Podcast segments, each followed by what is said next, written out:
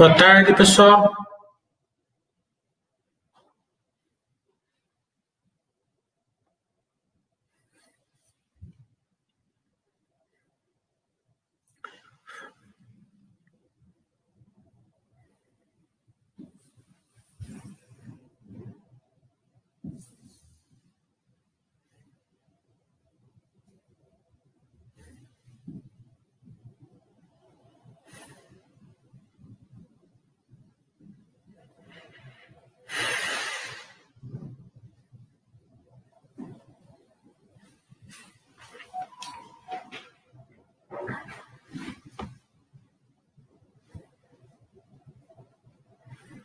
Boa tarde, o sol está chegando.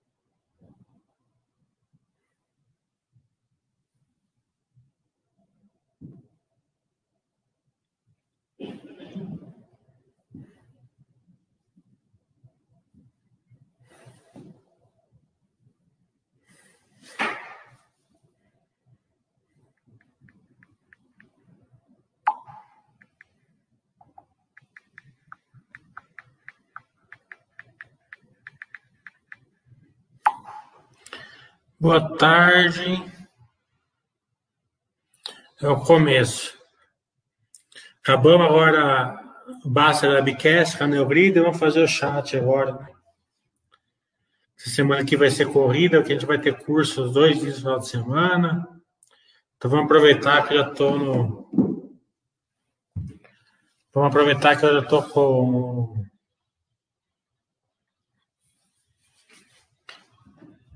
a faca e o queijo na mão.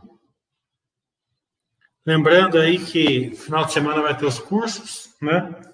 A geração de valor, capaz que seja o último mês por, por um tempo. Mês que vem a gente troca. O TEC eu não sei como que vai estar, tá, é, como está vendido ou não. Se estiver muito bem vendido, capaz que a gente faça mês que vem. Mas eu não tenho noção se está sendo vendido ou não. Espero que esteja, né? Porque são empresas excelentes, né? Assim, estudáveis, né? Para ser estudado.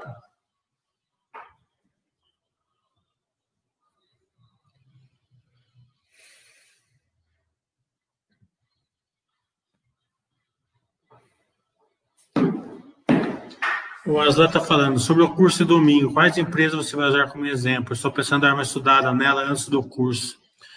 É, a gente vai usar é, Arezo, Grandene, Droga Raia, né? É, Magazine Luiza, mas só como exemplo, né? Porque o curso vai valer para quem, quem fazer o curso vai conseguir é, estudar todas as empresas é, estudáveis, baseado no, no, no, que a gente aprendeu lá. Conta uma pena que o curso seja só ao vivo. Se pudesse assistir durante a semana, ele adquire com certeza. É, não tem jeito, Roder. É, o curso ele é ao vivo justamente porque ele fica velho, né? Então não adianta gravar ele. Né? É, as coisas vão mudando. Esse de geração de valor, acredito que não vai ficar tão velho muito rápido, né? Mas em algum momento ele fica, né? Você pode ver que os livros aí de. Hoje a gente vai trazendo essa tecla aí com o SFO da Neogrid, falando na importância do intangível, hoje que a gente nem considerava dois, três anos atrás. E também, mesmo que a teoria não fique velha, os exemplos ficam velhos. Né?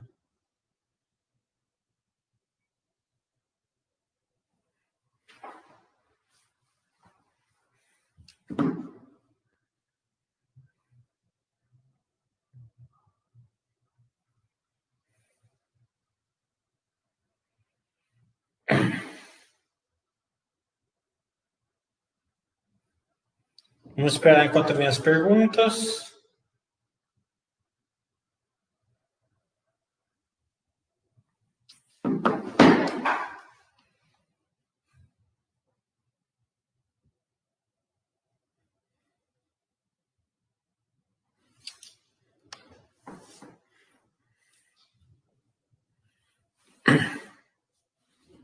Acho que eu tirei o eco.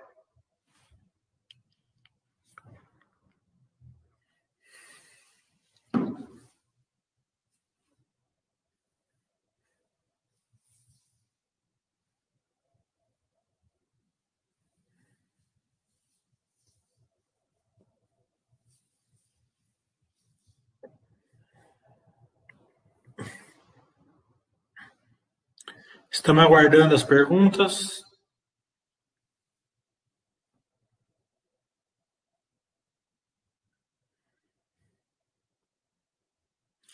O chato Rodrigo Jäger, é, eu fui lá para a praia com ele, mas ele estava com três filhos, já viu, três filhos pequenos.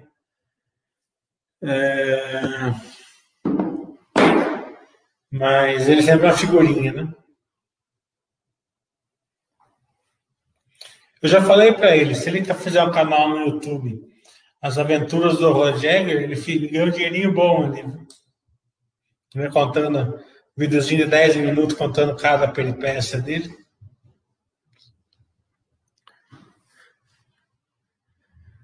Ia ganhar um dinheirinho bom.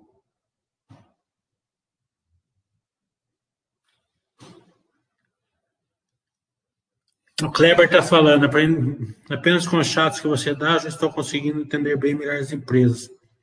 Logo farei seu curso de geração de valor. Ou logo vai ter que ser esse final de semana, acho. Que depois eu vou dar uma parada, depois a gente vai trocando os cursos. Né?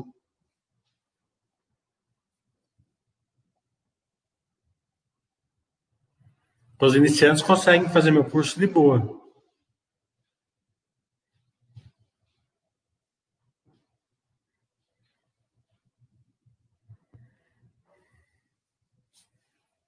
Ainda não montei o curso mês que vem, mas acho que vão trocar pelo módulo 1 módulo 2 que a turma está pedindo.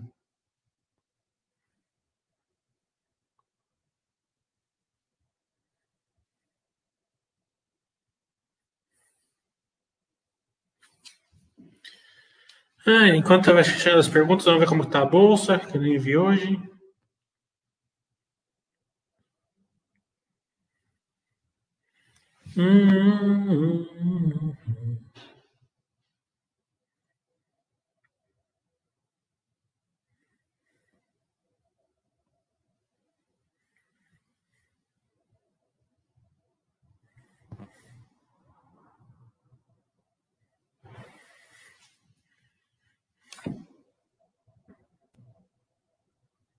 Nossa, cacetada, hein?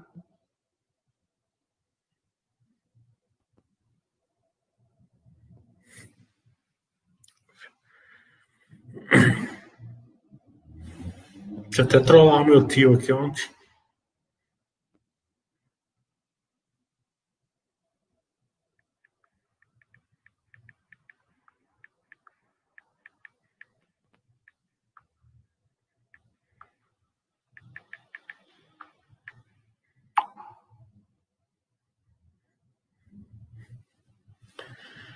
Ah, o Roder está falando. É, como você vê essa tendência da empresa brasileira abrir capital no, no exterior? Feito que diminuiu bastante, né? Foi, foi, acho que foi uma janela que tiveram, né? Os últimos IPOs das techs foram todos aqui, né? Pelo, pelo que eu vi, né? É, acho que teve uma ou outra lá que eu não lembro, né? não, que não acompanhava, mas é, normalmente é janela. Então, teve uma janela ali que as, que as empresas é, captaram no exterior.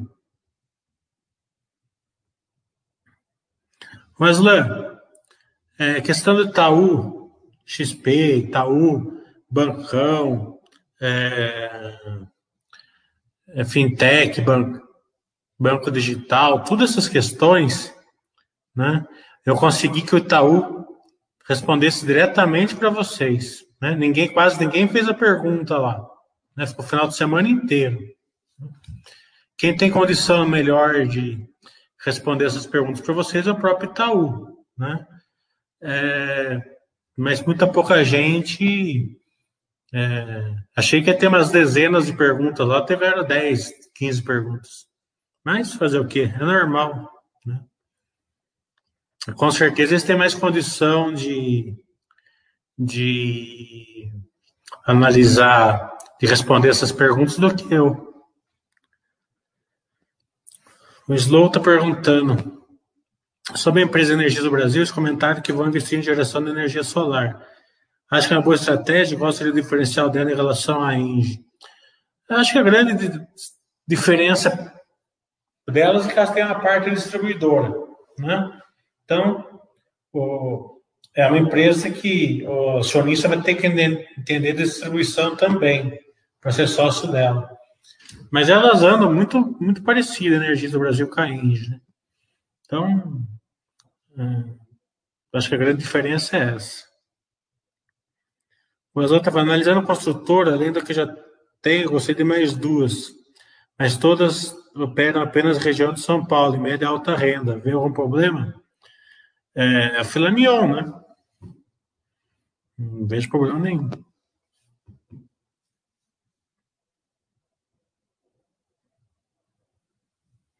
Sim, entra na página do Itaú, tá lá, para colocar os feedbacks lá. Coloca lá suas perguntas lá, que eu vou mandar, vou, eu mandei na segunda-feira para o Itaú, amanhã ou depois eu vou mandar, já tem mais, tem mais um pessoal que fez as perguntas lá, é, então eu mandarei lá mais completa lá, é, quarta ou quinta-feira.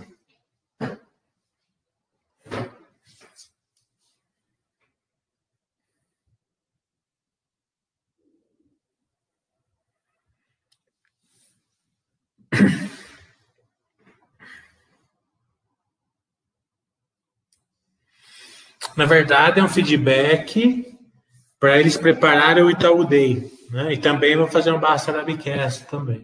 Né?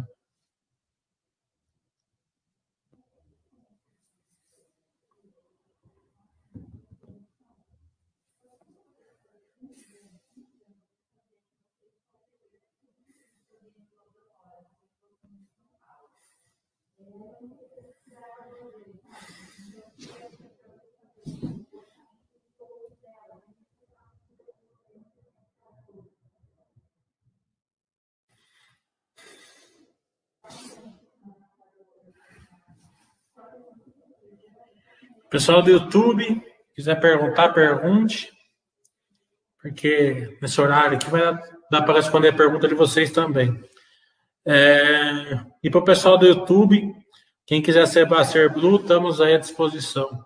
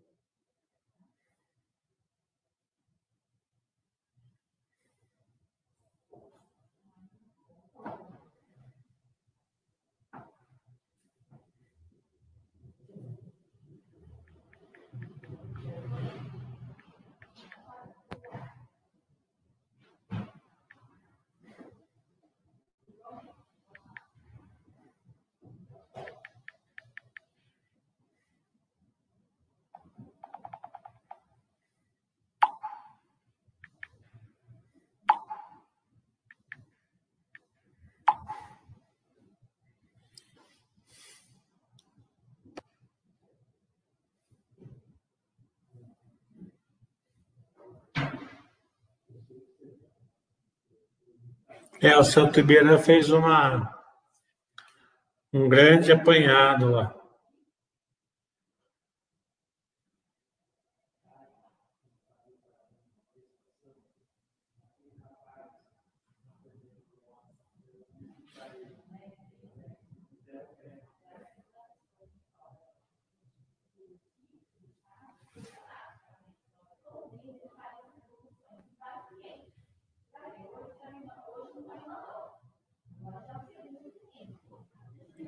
Meu grid eu acabei de fazer, né, o grid.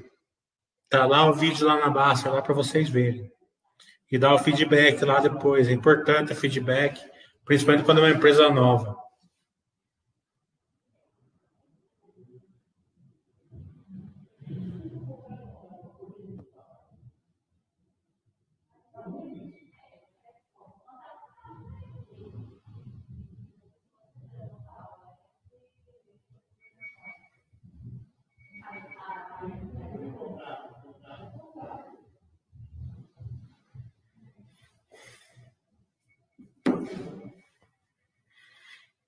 É, Rolo está falando, uma, uma pergunta mais filosófica. O que você acha da afirmação do Taleb que convexidade é mais importante do que conhecimento? Acho que nada é mais importante do que o conhecimento. Né? É... Agora eu vou ter que pegar aqui para ver o que é convexidade. Vamos ver. Convexidade. Significado.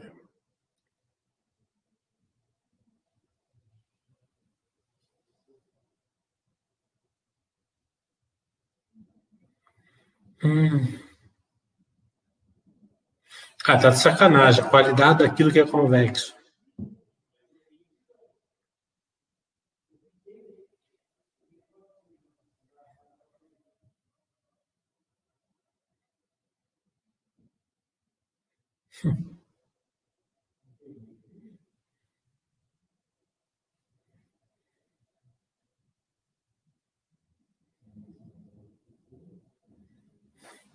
Eu não entendi bem, eu nem pegando aqui no dicionário, não entendi bem aqui a convexidade.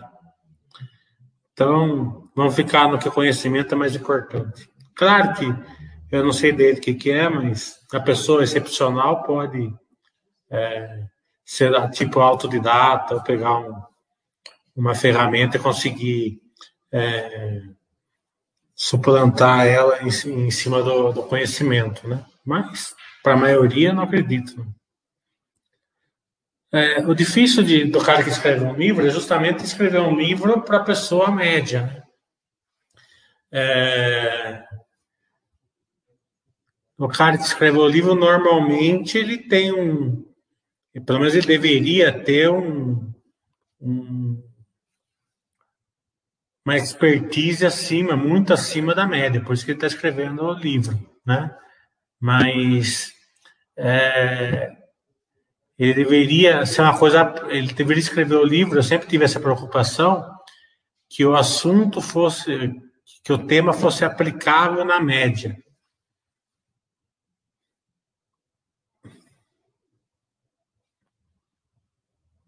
É, sinceramente, o, o Buster Webcast da Neogrid ficou sensacional. Ficou muito superior ao que eu vi aí pelo, pelo YouTube.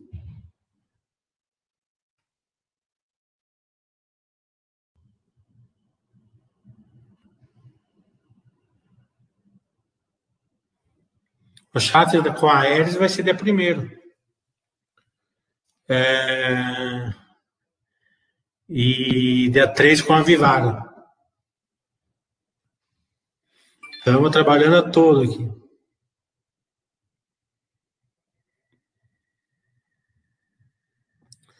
O Calão estava sempre vejo o pessoal torcer o nariz quando TOTS é mencionado, com a mesma desculpa. Empresa de tecnologia é fraca, mas analisando a empresa eu vejo tudo bem redondinho. Por que essa repusa do pessoal? Porque ela é mais resiliente, né? O pessoal está olhando os foguetes, né? Agora, é, quem, quem tem mais conhecimento, quem tem mais bagagem, né? É, ela procura as empresas que pode, que têm um crescimento para frente, mas que ao mesmo tempo são, são resilientes, né? Não, você não fica no risco, né? é, seu, seu risco diminui bastante. Foi, foi até uma pergunta que eu fiz lá no lá para o diretor da Neogrid que eu falei. É, vocês organicamente vocês não têm aquele crescimento pujante, né? É, que o mercado está premiando, né? Mas justamente por isso torna vocês uma empresa tech com algum crescimento orgânico, é, possivelmente muito crescimento inorgânico é, se tudo der certo o que vocês estão pensando, uma empresa que é resiliente, dá lucro, tem geração de caixa, não tem dívida, né? Então, é aquela questão. Essa, veja a quantidade de empresas excelentes que está no paradoxo de lado hoje, né? É, o, o, grande acionista, né, o cara que é realmente é, filosofia baixa, ele tem que agradecer muito isso, né? Porque é, a quantidade enorme de empresas que estão no paradoxo de lado, você está comprando ação no paradoxo de lado de empresas que estão com crescimento. O grande segredo para o acionista é justamente entender qual dessas empresas está no paradoxo ou não de lado. Tem muitas que estão, que realmente não estão gerando é, um grande valor para o acionista. Então, é, se você conseguir separar esse joio do trigo, é fundamental.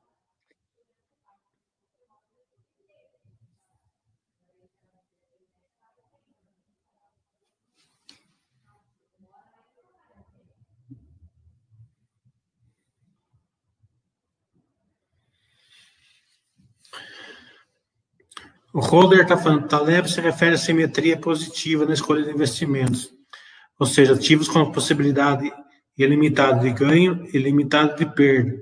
Peguei na internet, mas toda empresa é isso, né? É. Então, ele está tá falando do mundo inteiro de ações, toda empresa é simétrica. Né?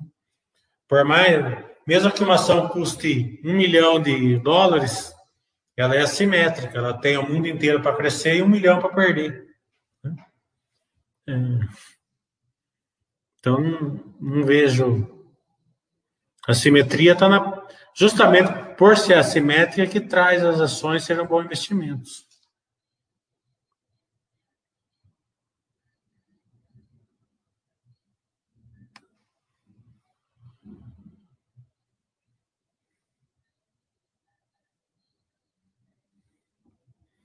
O Azul está falando, entenda que o Taleb quis dizer que, apesar de todos os nossos estudos, o acaso está para jogar nossa perspectiva água abaixo. Eu acho que ele disse convexado no sentido do seu retorno. É, eu acho que isso é uma grande bobagem, né? É duro falar isso de uma pessoa que tem é muito mais famoso que eu, vendeu mil livros para cada livro que eu vendi e tal, mas isso é uma grande bobagem. É, no seu estudo, você tem uma empresa boa que gera valor para você, Quanto menos ação sobe, melhor para você. Né? É como aquilo que eu falei. Você tem lá um mercado. Você tem lá 10 peças de picanha para escolher. Certo? É, cinco da marca, cinco marcas subiram o preço. Foram de 50 para 100 reais. Certo? Três marcas ca, caiu para 45 e duas para 30. Né? É, o que, que você tem que saber? Você tem que saber se aquelas que estão é, tá no paradoxo de lado ou aquelas que caíram no preço, se elas não estão estragadas. Se elas continuam boas. Se elas continuarem boas, tá entendendo? Por que, que você quer que vá para 100? Você, né? Não tem, não tem cabimento isso. Isso daí é, é conversa de quem escreve livro para sell side, né? A gente não é sell side. É que a maioria das picanhas que tá 30, normalmente tem, tá passada, tá estragada, uma coisa assim.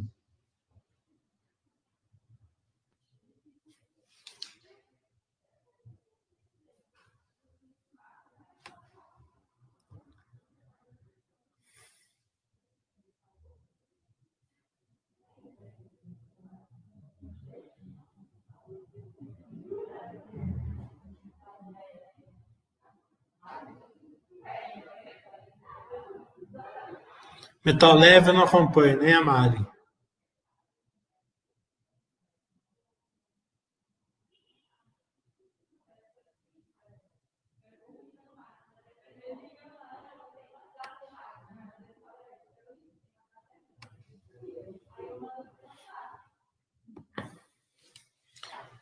Olha, só para quem faz um, um estudo para tirar certificado que vê quanto valuation está fora da tá fora da, da realidade, né?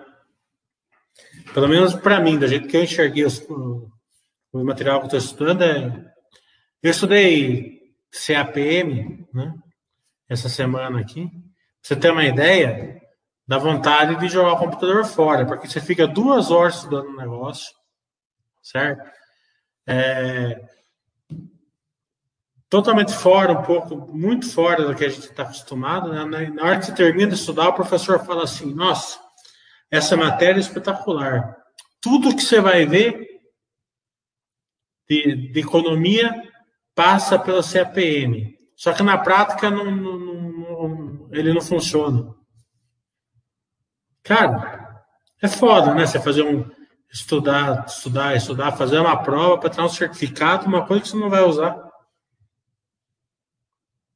Pelo menos as palavras do professor. E eu concordo com ele. Eu nunca usei, pelo menos na vida. Nem parecido.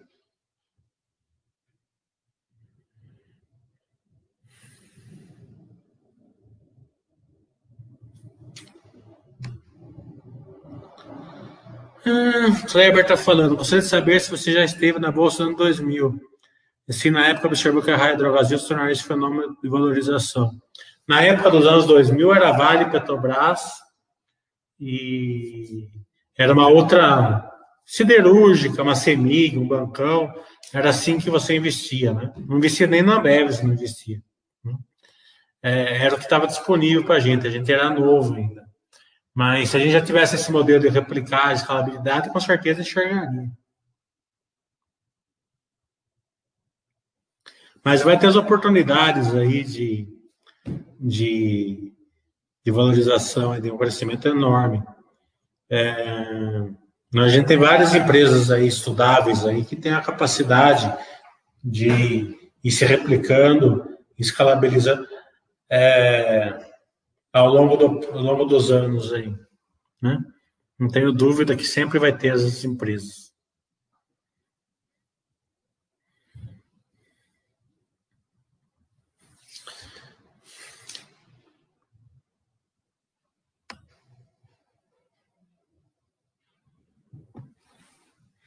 É, eu não estava na bolsa aí, entrei em 2008, né? Então eu não, eu entrei numa época ruim para esse tipo de empresa. A gente olhava Petrobras, Vale, CSN, os em Minas e os bancos, só isso.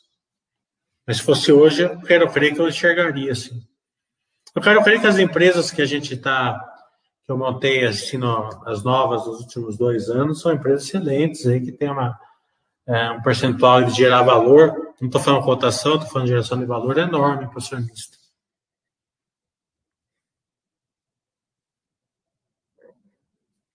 O Rui está falando sobre o ciclo de commodities, em específico, dá para presumir sobre que fase está o crescimento, sobre a sua ótica. Eu acho que essa, essa questão né, é, do minério, uma que você não controla, né, é, acredito, que, acredito eu que é, se o presidente, o diretor da, da Minerva, em 2019, ele foi para a China, certo? É, e o presidente, junto com o Bolsonaro, tal, né? Foi, foi naquela viagem que foi um monte de empresários. E o presidente da China falou assim: olha, a gente espera até 2027 dobrar a classe média. Né? Então vai depender dele conseguir ou não. Por enquanto, ele parece, parece que está conseguindo realmente. Né? Até que essa semana aqui eles tiveram que segurar lá, porque né, é, colocar os freios lá, porque senão. É, mas o que importa nessa questão da Vale é o acionista ter um pingo de, de conhecimento para estudar o balanço da Vale, né? E ver que isso não importa para a Vale. A empresa é cíclica. A empresa cíclica vai ciclar. Né? Então, é, se a Vale ciclar agora, imagine só uma empresa que hoje, no preço que ela está, tem condição de pagar 10% de dividendos, certo? O quanto ela vai gerar de valor ciclando para baixo. Foi o que a Zetec fez no último ciclo. Porque ela gerou 40% de dividendos no ano, ciclando para baixo. Então, é, se vocês pararem de olhar o óbvio e olhar o, o não tão óbvio, né? Veja lá a dívida da Vale como está zerada quase, né? geração de, a geração de caixa dela. Olha a geração de caixa da Vale que vocês vão ver. Ou ciclar para baixo, para cima, normal, empresa cíclica. É, o Jagger precisa vir.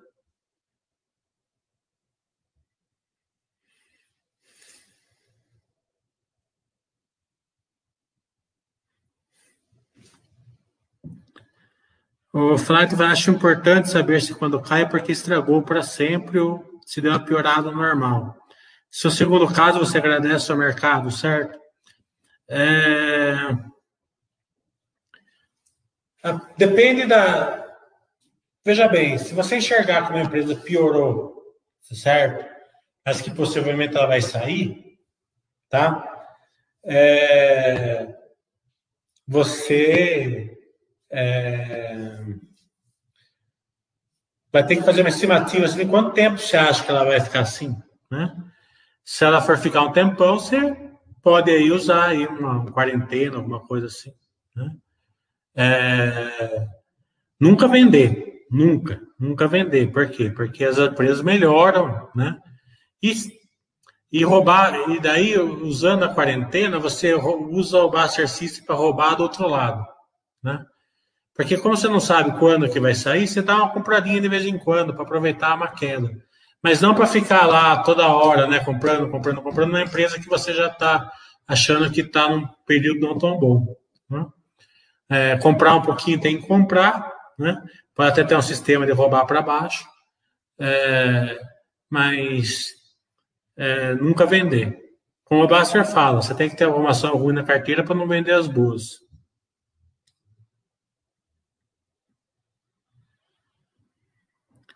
O Azar está falando, acabei tendo acesso a uma planilha de valuation da empresa X. Você muda de 0,5 em algum lugar e muda tudo. Os inputs são facilmente manipuláveis, justamente. É, o valuation é bom para girar, para girar, para girar a carteira. Isso é, isso é óbvio. Quem se preocupa, é, o grande acionista, o grande acionista, certo? É o pequeno grande acionista ele nunca se pergunta com preço. Ele sempre vai se preocupar com valor. Porque só teria uma maneira de um pequeno, um pequeno acionista verdadeiro de longo prazo se preocupar com preço. É se ele for entrar grande na empresa. Se ele for entrar grande na empresa, normalmente ele vai errar. Tá entendendo? Se você for, se você for fazer o certo e entrar devagar, você vai fazer um preço médio ali. Né? Mesmo que você comprar barato, ação, tal, se acertar um preço barato, você vai entrar devagar, a ação logo vai, vai subir se ela realmente for boa e você vai começar é, a pagar cada vez mais caro. Então, é normal. É... Então, você sempre se preocupa no valor. Tem valor nessa ação? Tem. Então, eu compro a qualquer preço, conforme a filosofia Baster mandar. Fora disso, não vejo é, por que é, usar o preço como, como uma variável aí a importar na compra de ações. Né? É, você não vai vender, por que, que o preço vai importar? Você vai comprar 500 reais de uma ação.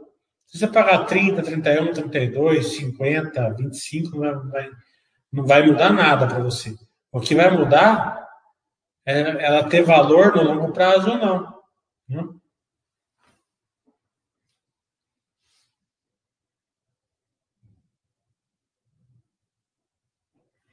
É, justamente, se for entrar grande, coisa de milhões, daí importa. Né? E normalmente vai errar, né?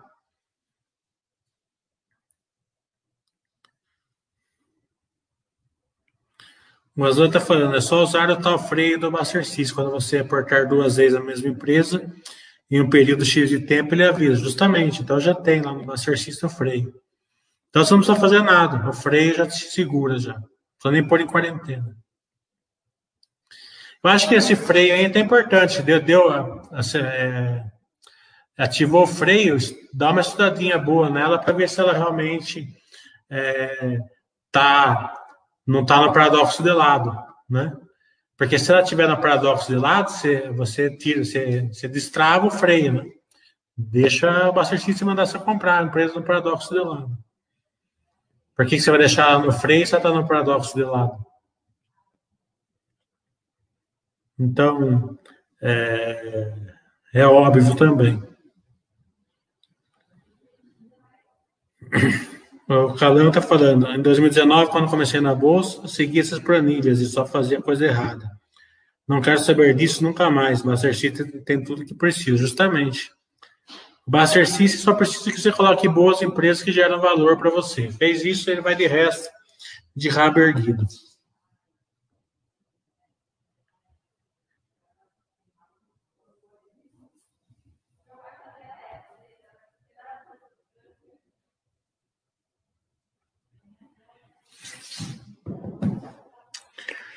Bem, pessoal, vamos lá. Eu sei que pelo horário não deve ter muita gente aqui, mas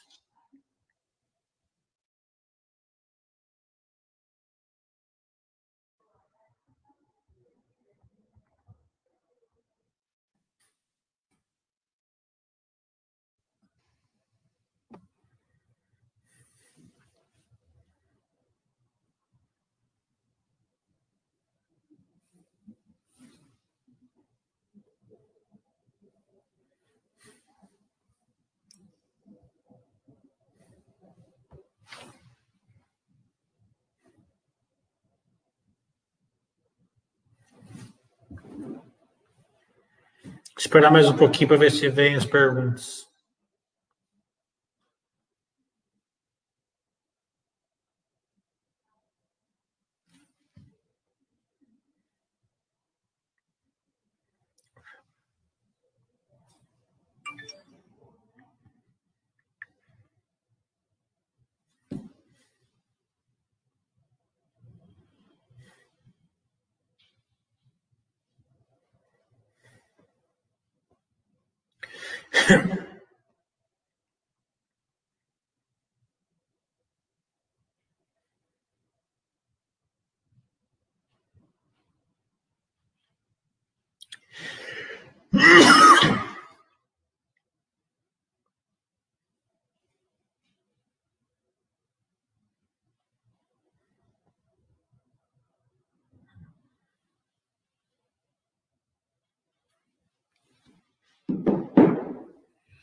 Mais perguntas, pessoal? Senão vamos encerrar.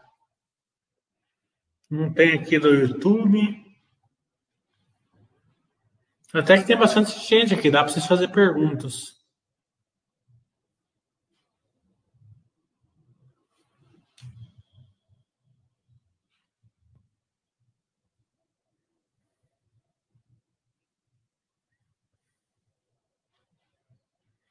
Beleza, Zé?